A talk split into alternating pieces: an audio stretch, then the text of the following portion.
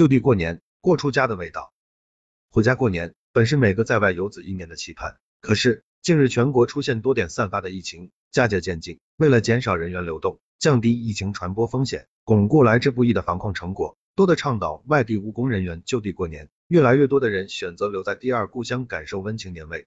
有钱没钱，回家过年是刻在每个中国人骨子里的情节，尤其在团圆年因疫情被打乱了两次之后，众多在外打拼的游子。早早便开始掰着指头算日子，急切的盼望着年夜饭的团聚。然而，在疫情余多的出现反复的当下，再度倡导就地过年成为一种现实需要。于个人而言，就地过年可减少来回奔波带来的感染风险，能够保护自己及家人；于全社会而言，则可以减少人员大规模流动带来的病毒扩散风险，有益于疫情防控大局。在万家团圆之际，众多游子选择舍小家而为大家，就地过年，各地也要以实际行动表达最真挚的感谢。要科学合理制定疫情防控政策，不能搞一刀切，不可层层加码强硬留人，要切实维护劳动者权益，妥善解决外来务工人员的欠薪问题，禁止个别企业将就地过年变为就地加班。对于确因工作需要需于春节期间坚守在岗位上的劳动者，则要确保加班工资、节后调休等落实到位，要做好物资保障，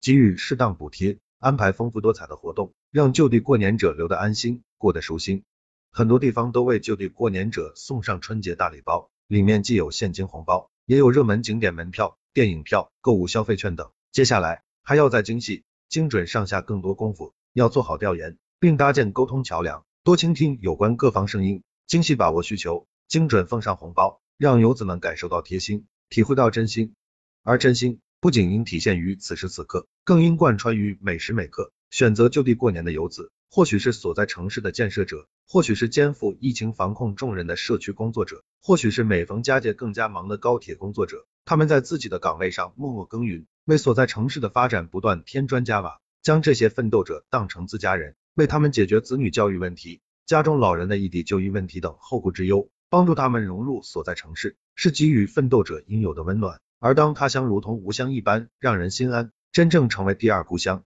就地过年一个锅出家的味道。